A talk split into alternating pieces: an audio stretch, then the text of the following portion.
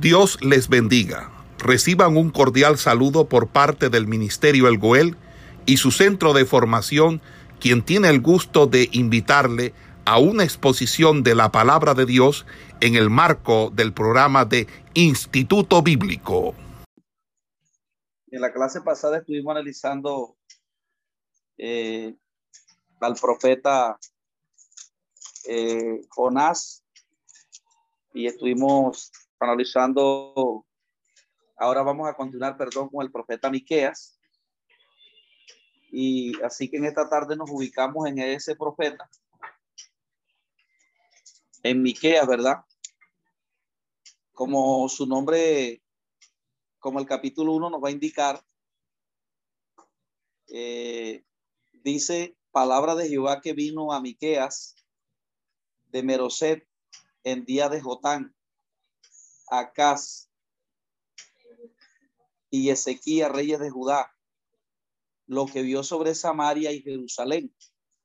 O sea que es un profeta que predica eh, o que va a llevar un mensaje a Israel del norte, que aquí sería Jerusalén, perdón, Israel del norte, que sería Samaria, y Jerusalén, que sería Judá. Nosotros hemos visto algunos profetas, ¿verdad? Por ejemplo, el caso de Oseas, que eh, eh, su énfasis principal de la profecía se enfoca en Israel del Norte. Y otros profetas, como de los que hemos visto, como Joel, un profeta que únicamente centró su profecía en Judá. Pero Miqueas es un profeta que se va a enfatizar eh, la profecía en ambos reinos. Uno puede ver la misericordia de Dios, aunque el hombre se corrompa, ¿verdad? Siempre Dios tiene eh, el propósito de restaurar, porque el Señor es un restaurador. Aunque el hombre, aunque su pueblo se entregue al pecado y a la idolatría, estos profetas eran levantados con el propósito de que el que había pecado, que el que se había apartado de Dios, se restaurara. Pues Dios conoce eh, claramente que el juicio que Él va a ejecutar a la humanidad es un juicio por toda la eternidad. Es una condenación eterna. Y siempre cuando el hombre de Dios se aparta, de él, el interés de Dios es restaurarlo. Aunque cuando el hombre apostata de la fe, le va a costar, le va a costar un poco más porque es característico de Dios levantar en tiempos de apostasía hombres que son como que insignificantes para el pueblo o los hombres son rechazados. Entonces, eh, Dice que Miqueas profetizó durante los reinados de Jotán, Acaz y Ezequiel. Por lo tanto, su ministerio se extiende hacia el año 740 al 796 antes de Cristo. Entonces él predica en este periodo del 740 hasta el año 796 antes de Cristo. Entonces, eh, el rey Acaz eh, llevó a la idolatría a Jerusalén, porque dice que colocó ídolos paganos en el templo que se habían construido. Por lo tanto, Judá estaba por sufrir las consecuencias de sus actos idolátricos. Entonces, el tema que maneja principal este profeta es predecir la la caída tanto del reino del norte como la caída de Judá. Entonces, eh,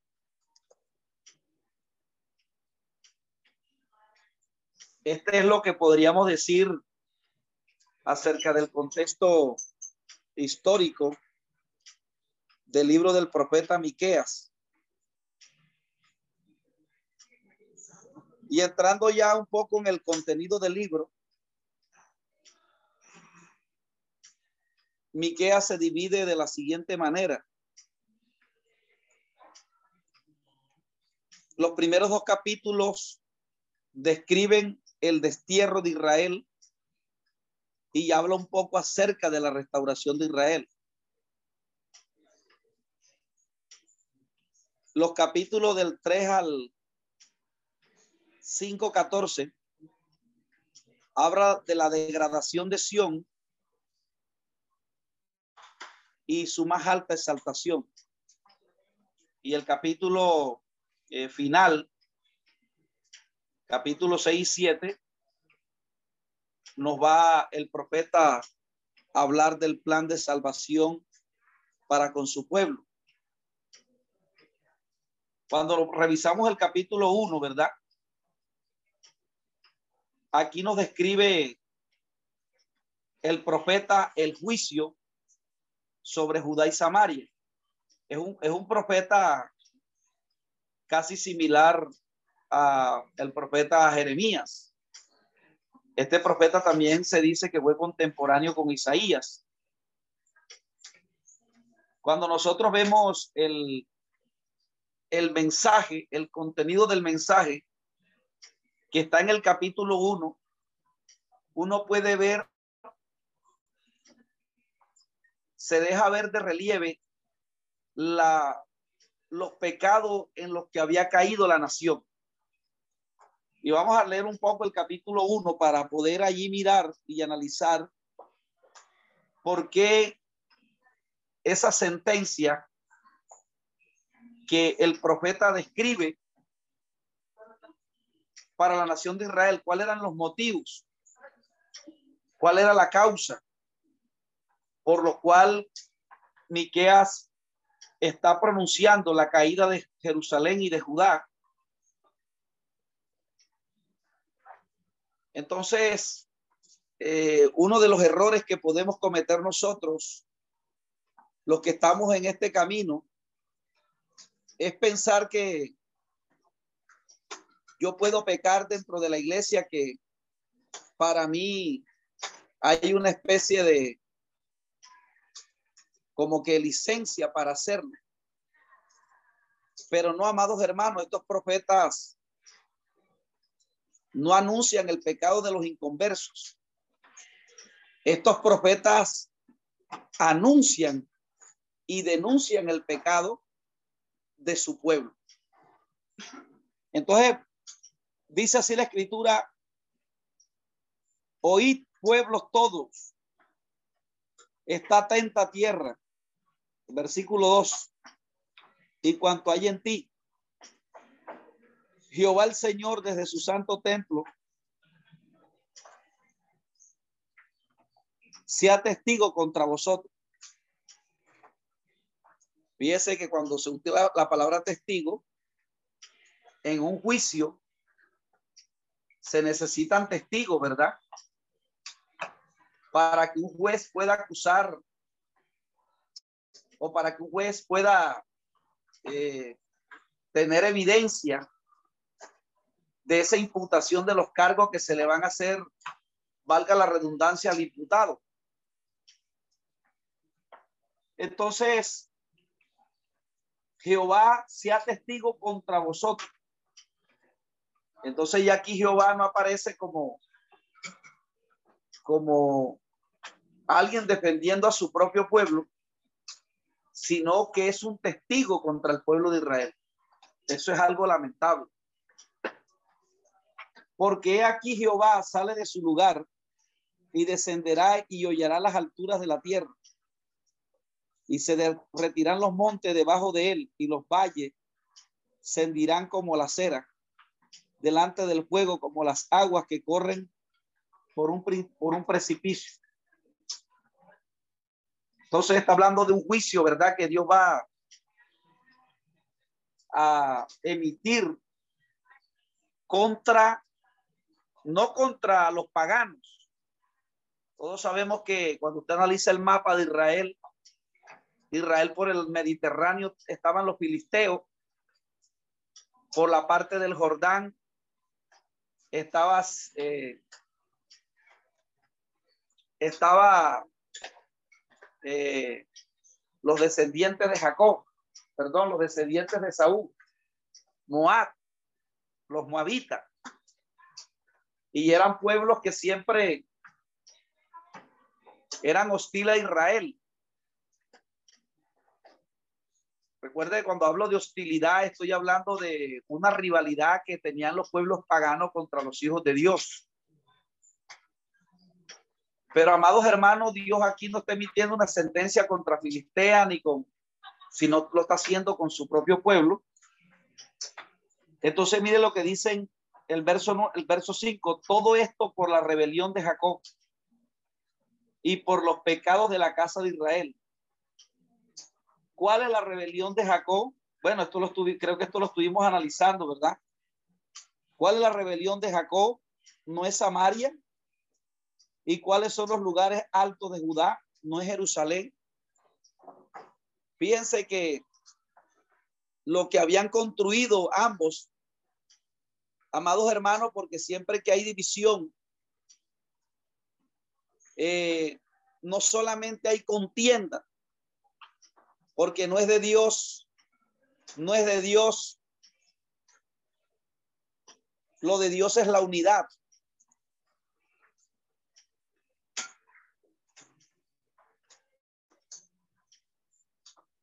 No es de Dios la, la división. Entonces, uno puede mirar de la división de Israel del norte, de Israel del sur, que lo que primero Satanás comienza a trabajar es una competencia. O sea, siempre que hay división, después, detrás de ello, viene una competencia.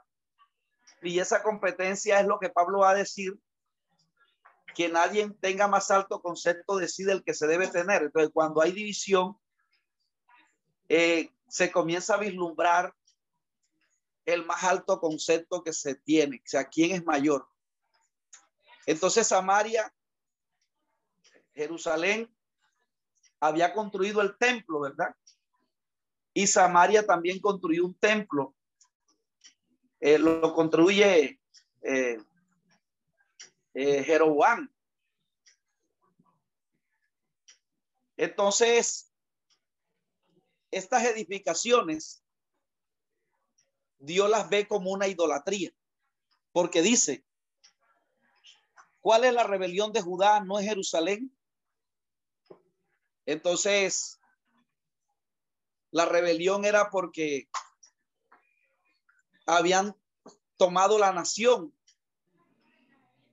para enorgullecerse. Entonces los, los que vivían en Jerusalén decían, somos los más santos. Y los que vivían en Samaria, entonces decían, acá es el lugar donde nosotros debemos adorar. Por eso cuando Jesús se encuentra con la mujer samaritana, ella le dice, ustedes dicen que es Jerusalén el lugar donde se debe adorar, pero nosotros decimos que es aquí en este pozo. Y Jesús le dijo, viene la hora y ahora es cuando ni en Jerusalén ni en, ni en este monte adorarán, porque ustedes adoran lo que no saben. Fíjense que ellos estaban adorando donde no era. Porque para nosotros poder adorar en el lugar correcto, nosotros tenemos que estar unidos. Entonces, esta división trajo como consigo eh, que ellos tomaran los lugares como, eh, como una rebelión. Entonces, los lugares que ellos adoraban o en quien se, que estaban engreídos y, y como que sacaban a relucir que, que era, que ellos eran importantes porque habitaban en Israel del Norte, y los de Judá porque habitaban en el lugar santo. Entonces Dios les dice, haré pues de Samaria montes de ruina y tierra para plantar viñas y derramaré sus piedras sobre el valle y descubriré sus cimientos. Entonces, todos nosotros sabemos que cuando eh, Senaquerit el rey de, de Asirio, conquista Israel del norte, la hizo un montón de ruinas. O sea, un pueblo pagano, un imperio mundano, poderoso, político, eh, humilló a Israel. Y es que, amados hermanos, siempre que hay de parte de nosotros una tendencia a creernos más que los demás, porque la Biblia dice, antes de la caída es la altivez de espíritu. Entonces, cuando una persona ah, comienza a sentir ese espíritu de superioridad frente a los demás, a veces la gente o los cristianos dejamos pasar por alto esto. Pero cuando nosotros, cuando el pueblo de Dios comienza a sentir un espíritu de superioridad frente a los demás, ahí comienza a vislumbrarse, es el orgullo. Y casi siempre el orgullo es la causa del endurecimiento del corazón. Por eso hay que prestar mucho oído y análisis. No solamente a los pecados que son visibles, a los pecados que tienen que ver con el cuerpo, llámese fornicación, llámese adulterio, porque hoy en día la gente, cuando alguien adultera, es que la gente se escandaliza cuando fornica. Pero cuando la gente tiene en el corazón un sentimiento de superioridad o de orgullo, la gente no le presta atención a eso. Y es que así como debemos sacar los pecados que son del cuerpo, así debemos nosotros sacar el pecado que afecta en el corazón. Porque el orgullo, ¿quién va a ver el orgullo? ¿Quién va a ver la vanidad? ¿Quién va a ver el resentimiento? ¿Quién va a ver la amargura? Entonces, eh, ese pecado allí comienza a minar y ese pecado comienza a conducir al pueblo, a conducirlo a que caigan en, en otros pecados que son visibles. Entonces, casi siempre cuando el pueblo está en una altivez de espíritu, el profeta que Dios levanta es un profeta que no es bien recibido de parte de aquellos que se enaltecen. Casi siempre los profetas que Dios levanta. Por eso estos tres capítulos eh, hay una nube oscura o se puede ver esa nube oscura donde hay una sentencia de parte de Dios contra la nación.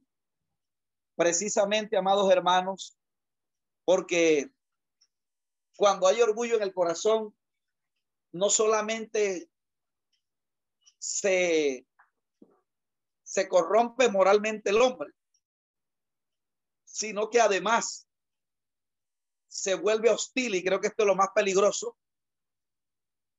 La, los, los, los hombres se vuelven, tienen la tendencia a rechazar a los profetas que Dios levanta o los profetas que Dios manda para provocar en ellos un arrepentimiento. Entonces, dice,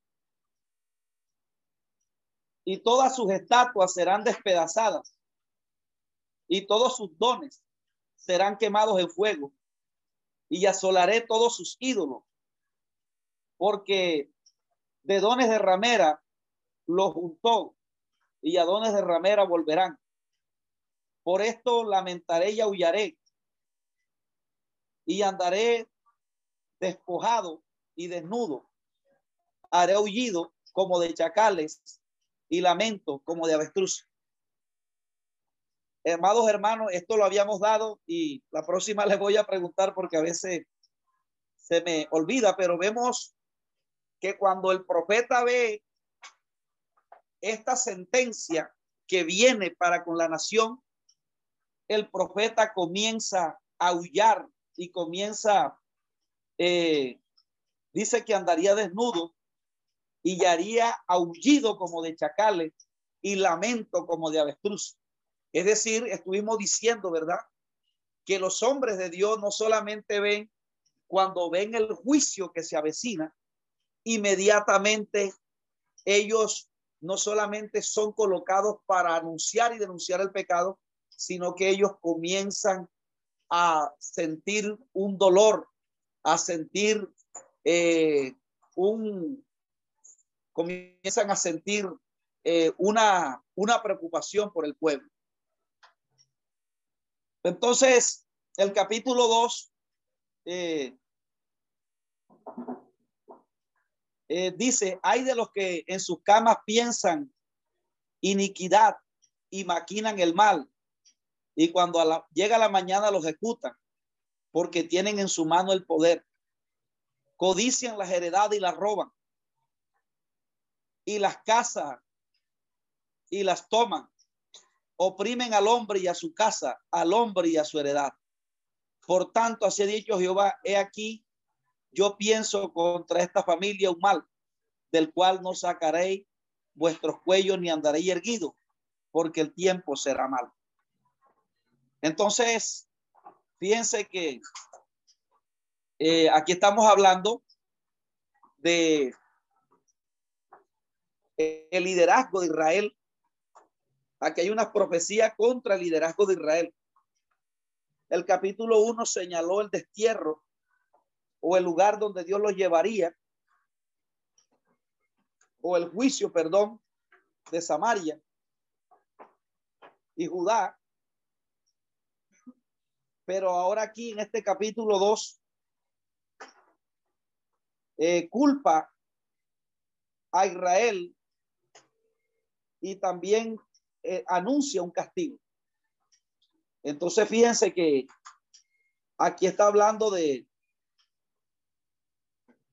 de personas que en sus camas maquinaban el mal. Y cuando llegaba la mañana, porque el pecado siempre se, se piensa, ¿verdad? Y luego se ejecuta. Entonces los que estaban liderando, como tenían el poder, quitaban las heredades. Nosotros vamos a ver en el tiempo de, de el reino del norte, de de acá, que este hombre tenía una viña, ¿verdad? Y acá pidió que se la vendiera y no se la quiso vender. Entonces vino Jezabel y le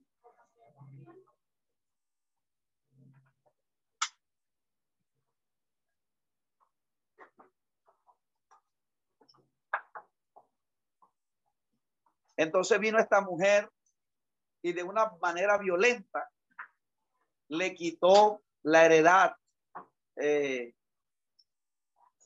a este hombre. Bueno, que se cita muy, es muy normal que se cite en los cultos, ¿no? en las prédicas. La viña de Nabot.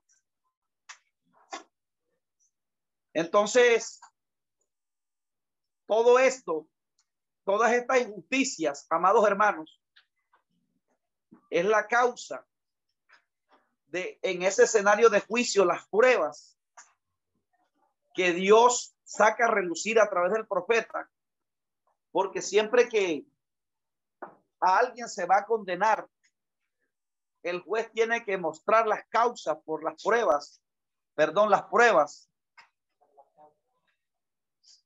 Tiene que mostrar las pruebas contra el imputado. Y hay un escenario de juicio en estos tres capítulos, donde Dios está mostrando la culpabilidad de Israel para decir, es justo lo que voy a hacer. Porque era que la ley lo decía, ¿verdad?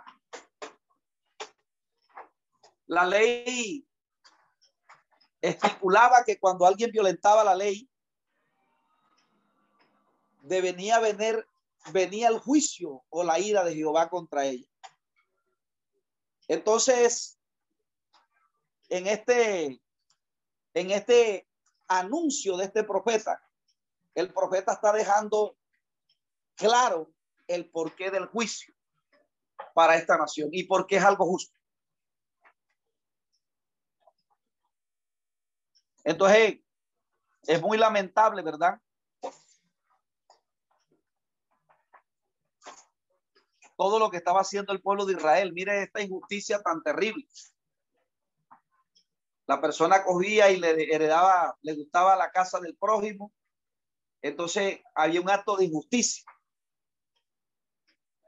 Entonces, amados hermanos, estos profetas eh, una de las cosas que usted tiene que estar pendiente de estos profetas cuando lee estos libros es la denuncia contra el pecado, no solo contra los pecados visibles, sino con las injusticias. Hoy en día hay personas que no adulteran, pero son groseros. No logran sobrellevar a los hermanos en la fe y se cometen injusticias donde es fácil hablar mal del otro hermano para desprestigiar. Entonces la gente dice, esto te lo voy a contar para orar, pero es mentira. Se está atentando contra la dignidad. Y la gente está pensando que estos pecados no van a llegar delante del juicio de Dios. O que la gente no va a ser ejecutada por esto.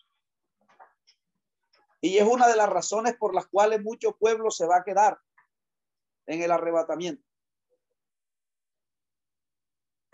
Entonces, así como Dios está profetizando o está dando un,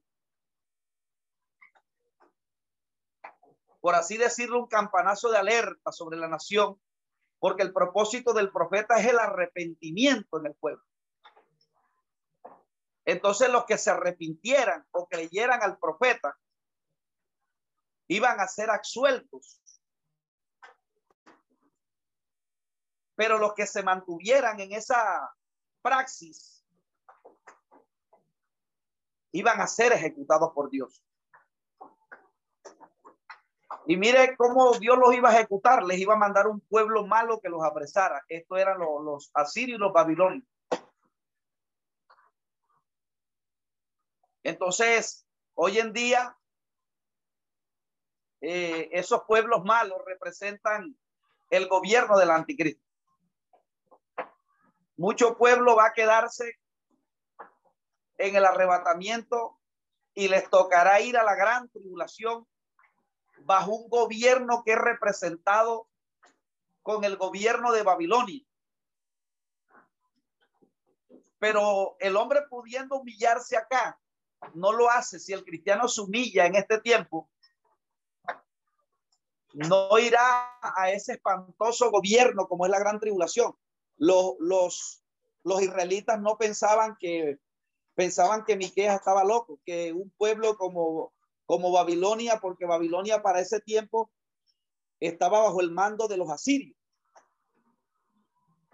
Entonces Miqueas, al igual que Jeremías, comienzan a pronunciar esta sentencia. Por eso dice que Jehová eh, eh, saldrá de su lugar y descenderá y hollará las alturas de la tierra.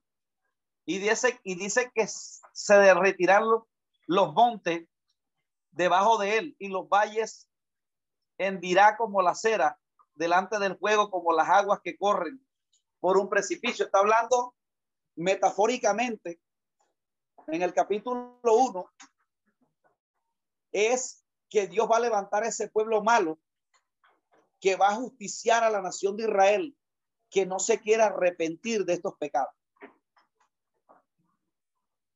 Mire lo que dice el verso 4. Eh, dice, en aquel tiempo levantarán 4 del capítulo 2, verso 4 del capítulo 2. En aquel tiempo levantará sobre vosotros refrán. Fíjense, imagínense ustedes iban a levantar refrán sobre la nación de Israel, sobre vosotros. Y se harán endechas lamentación diciendo, del todo fuimos destruidos. Él ha cambiado la porción de mi pueblo. ¿Cómo nos quitó nuestros campos? Los dio y los repartió a otros. Amados hermanos, cuando nosotros nos enaltecemos por lo que Dios nos da, llega Dios y nos los quita. Porque allá Dios le había dado a la nación de Israel un templo, le había dado dones y eso hizo que se enalteciera. Ojo con lo que Dios nos da, porque eso no puede ser motivo de enaltecimiento de, de, de los hijos de Dios. Aquí Dios dice que todo lo que los estaba llevando a enorgullecerse, ahora Dios se lo estaba quitando. ¿Cómo nos quitó nuestros campos? Fíjese que Dios le había dado los campos, pero después se lo quitó. Los dio y los repartió a otros. Por tanto, no habrá quien a suerte reparta heredades en la congregación de Jehová. Entonces, mire lo que ellos decían, no profeticéis, dicen los, los que profetizan. No profeticéis, dicen a los que profetizan. No le profeticen, porque no les alcanzará la vergüenza. Tú que te dices, casa de Jacob, se ha cortado el espíritu de Jehová. ¿Son estas sus obras? ¿No hacen mis palabras bien al que camina rectamente? El que ayer era mi pueblo se ha levantado, se ha levantado como enemigo. De sobre el vestido quitaste la copa atrevidamente a los que pasan como adversarios de guerra.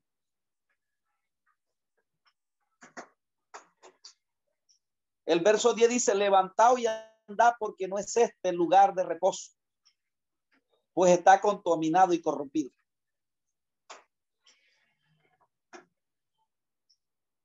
Si alguno andando con espíritu de falsedad mintiere diciendo, yo te, te profetizaré de vino y de sidra, este tal será el profeta de este pueblo. Entonces, fíjense ustedes cómo cuando el, el pueblo cae en apostasía y estos pecados se meten dentro de la iglesia, el pueblo tiende es a recibir el profeta que les profetiza de, eh, de vino y de sidra. Es decir, que les da licencia a la gente, no solamente les enfoca la atención es en lo material, porque el vino y la sidra eran de mucho valor en ese tiempo. Aunque, aunque ya la sidra sí es un término al, al vino ya mezclado con alcohol, casi siempre el término sidra ya es una bebida embriagante, pero el término vino en el Antiguo Testamento tiene varios giros. Hay momentos en que hace referencia al jugo de la uva, como en el caso de Jeremías, como en el caso de, de Joel, que dicen que las viñas serán destruidas y el vino y el aceite eh, no será motivo de alegría para el corazón de los hombres.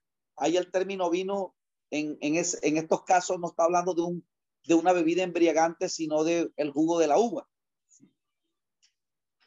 Pero estos profetas no solamente colocaban la atención al pueblo era en lo material, sino que además eh, eran muy, este, como que eran con ellos muy, estos profetas, ¿verdad?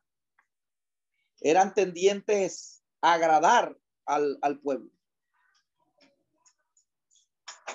a no decirle la verdad al pueblo y con estos profetas ellos sí se casaban. Pero los profetas que venían de parte de Jehová como Miqueas anunciando la ira de Dios eran rechazados por el pueblo. Entonces, el capítulo 3 el profeta se va a dirigir hacia los dirigentes. Dije, oí ahora príncipe de Jacob y jefe de la casa de Israel. Siempre que la Biblia hace referencia a Jacob, está hablando a Samaria, a Israel del norte. Porque fíjense que la mujer samaritana le dijo a Jesús, Jacob nos dio este pozo. Entonces, por eso la Biblia siempre que habla de Jacob se refiere a Israel del norte. Y cuando se va a dirigir a Israel del sur, habla de Israel o Jerusalén. Entonces, el encabezado del capítulo 3 está diciendo el profeta que su profecía va hacia Israel del norte y va hacia Israel del sur.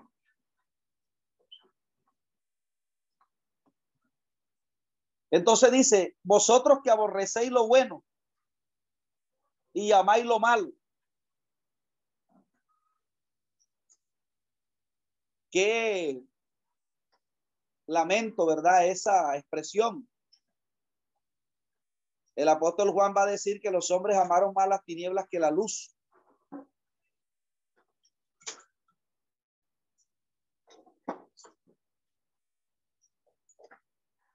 Y nosotros no estamos colocados los hijos de Dios estamos colocados para amar la luz. Pero llegó el momento donde el pueblo se estaba casando más con las tinieblas que con la luz. Qué lamento.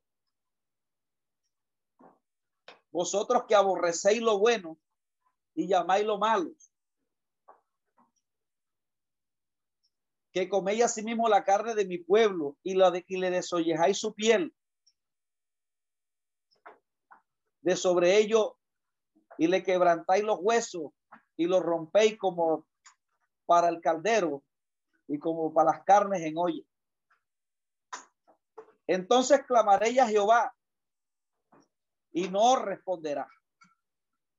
Fíjense cómo la injusticia hace que Dios no responda.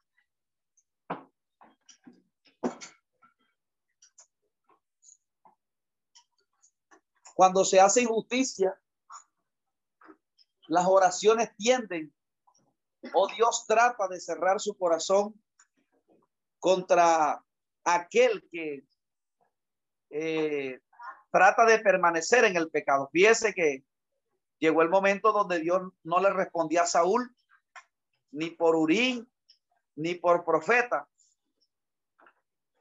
Y Saúl entonces tuvo que acudir a una a una pitonisa.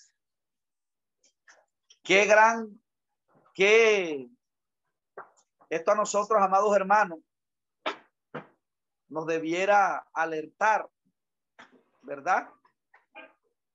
Acerca de que los pecados o la injusticia que practica el pueblo deben ser analizadas. Porque si nosotros no le colocamos atención, entonces, cuando nosotros clamemos, Jehová no va a oír. Entonces, estos capítulos describen la injusticia que se estaba haciendo con el pueblo. La Biblia dice, amados hermanos, que cuando nosotros no procedemos con justicia con nuestros prójimos, cuando no le damos lo que le corresponde a nuestros prójimos, estamos afrentando a Dios. Es como si se lo hiciéramos a Dios. Por eso es delicado. Hoy en día los líderes toman el pueblo y lo... Porque esas expresiones que desollejáis el pueblo, habla de que el pueblo lo tienen es como un, como un negocio. La gente le está dando dinero a los líderes que los presiden. Pero ¿qué le están dando los líderes al pueblo? El apóstol Pablo dice en el capítulo 9 de Primera a los Corintios que si él le dio lo espiritual a ellos, ellos debían remunerarle con lo, con lo material. Y les va a traer a colación la expresión que dice, no pongáis al bozal al buey que trilla.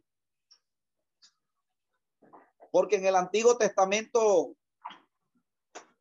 los bueyes cuando trabajaban debían quitarles el bozal, pues era justo que comieran de lo que caía, del grano que caía en el suelo. Y Pablo utiliza esta figura o esta metáfora para decir que los que presiden en el Señor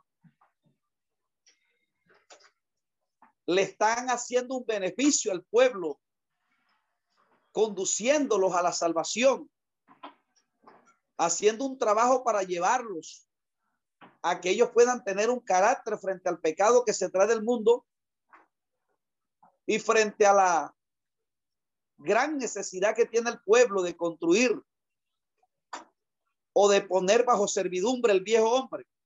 Entonces, los predicadores o los profetas que son de Dios le dan al pueblo, lo conducen a lo espiritual.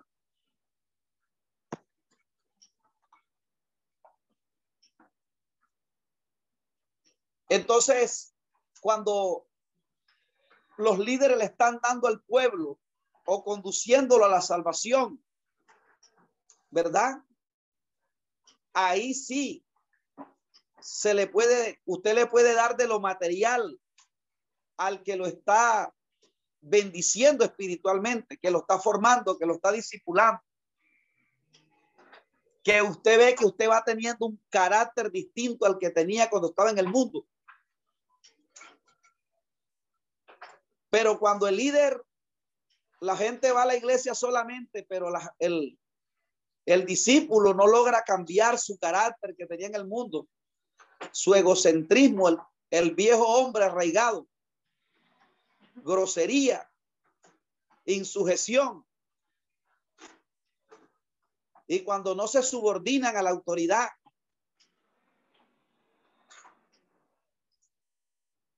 cuando usted ve que el carácter del viejo hombre no es, no es crucificado.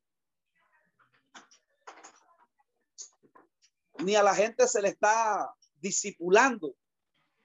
Porque hoy en día la gente piensa que el anhelo de Dios es amontonar gente en una congregación. Es discipular. Jesús nos mandó a ser discípulos. Entonces, pero los, entonces tienen a la gente es quitándole el dinero, pero ellos no reciben nada.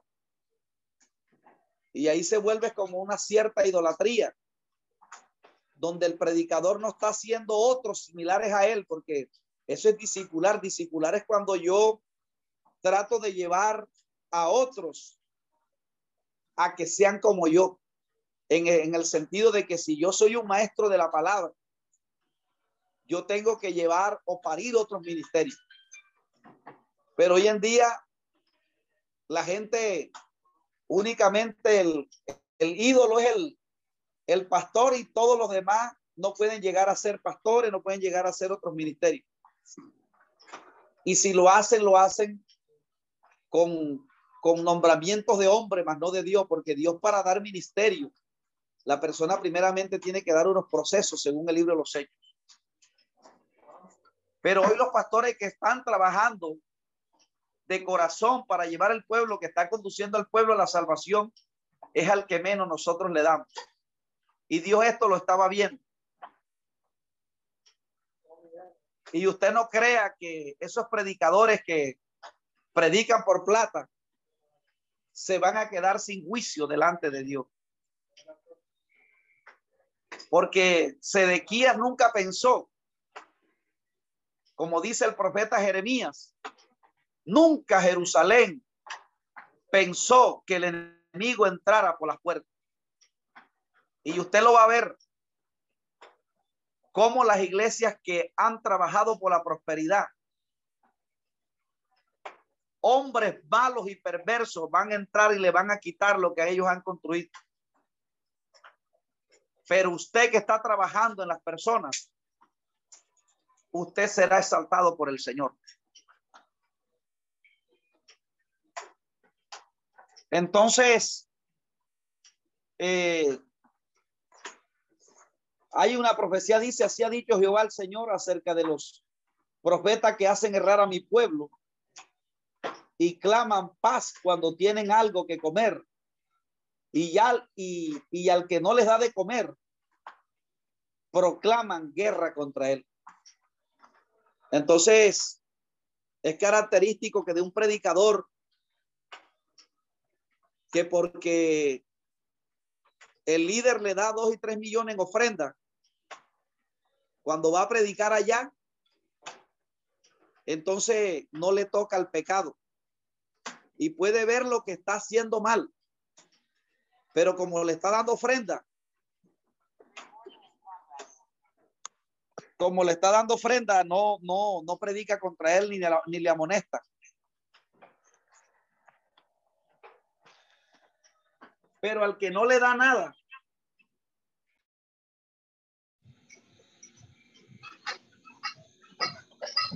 pero al que no le da nada, dice que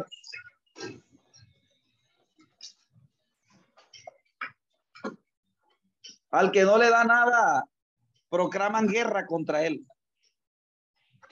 Entonces, fíjense que, amados hermanos, son actitudes que están en el corazón de los ministros. Y usted pensará que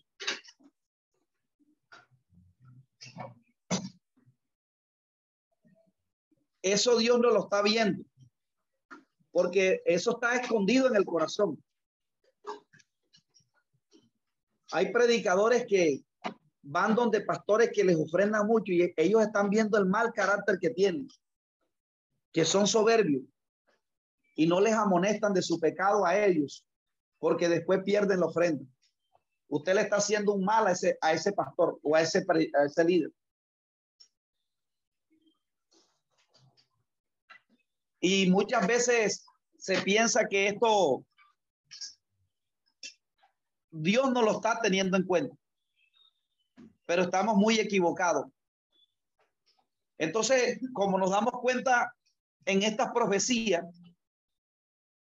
las cosas, los pecados que no eran visibles, porque quién iba a pensar que, verdad, que un predicador, un predicador que me dio una buena ofrenda a mí, cuando yo voy a su iglesia.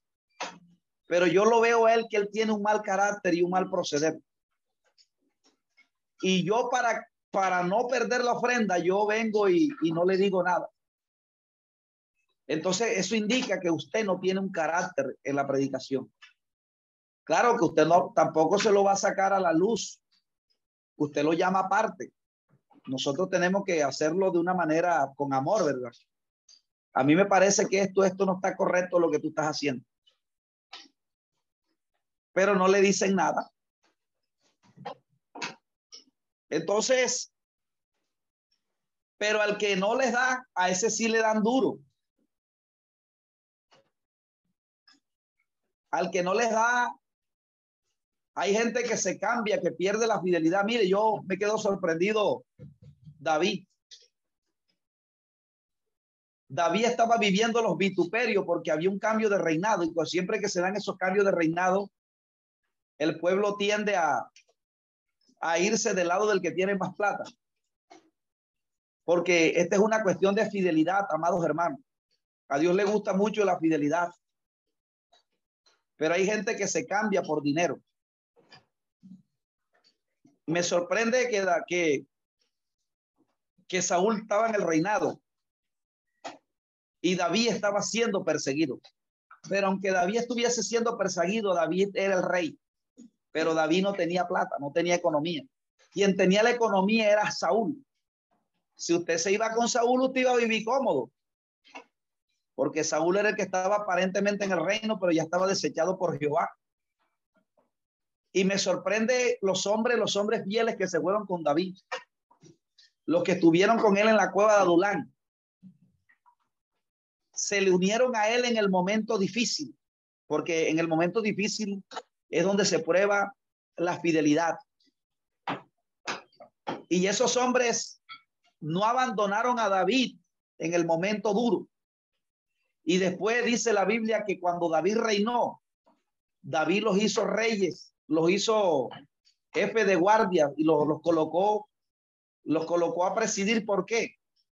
Porque ellos estuvieron con él en los momentos duros. Entonces, hay predicadores que, que se van con Saúl, a pesar de que Saúl está desechado por Dios.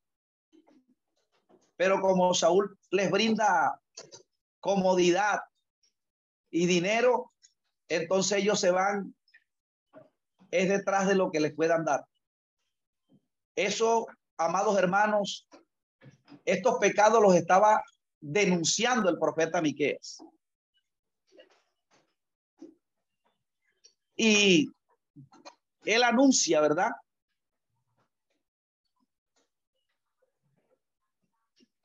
Así ha dicho Jehová acerca de los que profetas que hacen errar a mi pueblo y claman paz cuando tienen algo que comer y algo al que les da de comer.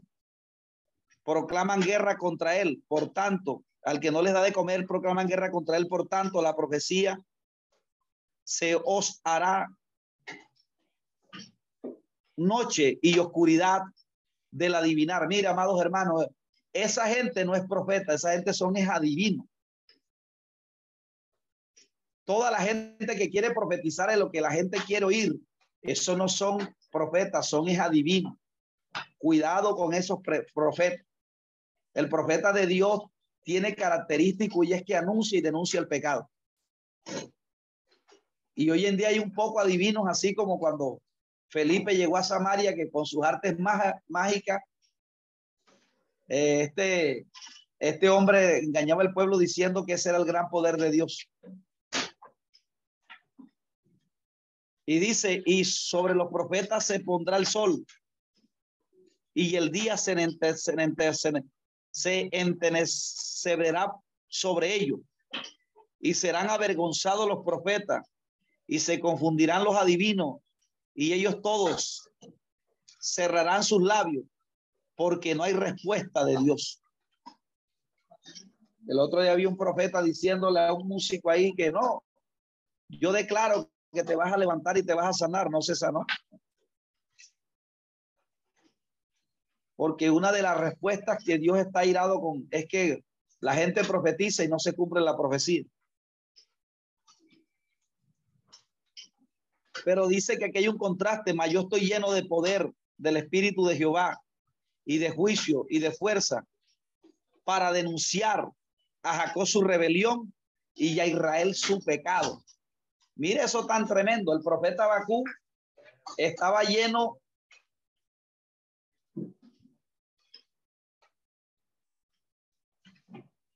el perdón, el profeta Miqueas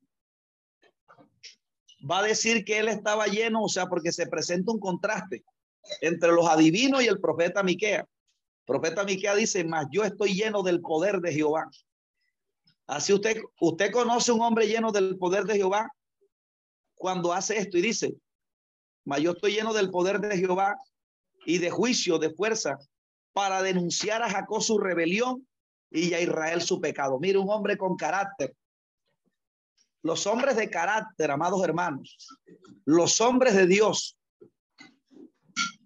los hombres de Dios no se dejan corromper por dádivas. Y si usted los conoce, claro que usted ve al profeta Miqueas, un hombre que se que estaba que lloró por su pueblo.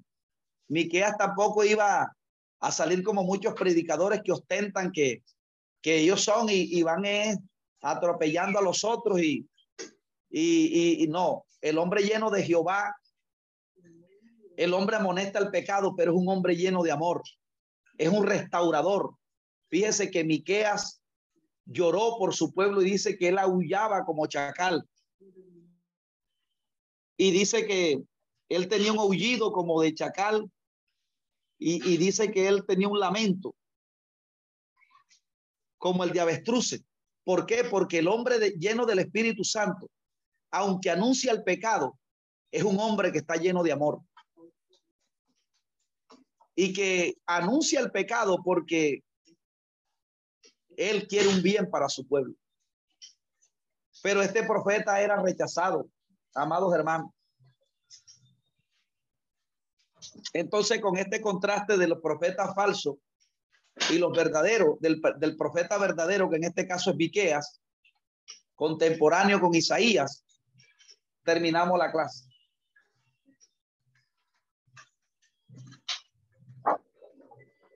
En la próxima estaremos analizando los capítulos finales inmediatamente entraremos al profeta Bakú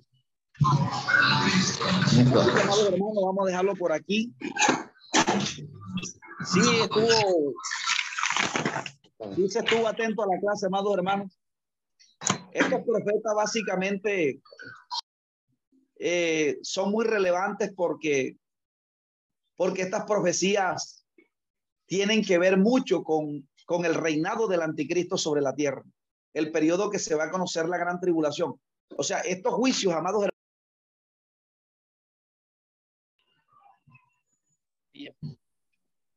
Por eso valor. Porque aquí se habla de una restauración que Dios va a hacer. Pero también hay una sentencia contra el que no se arrepiente.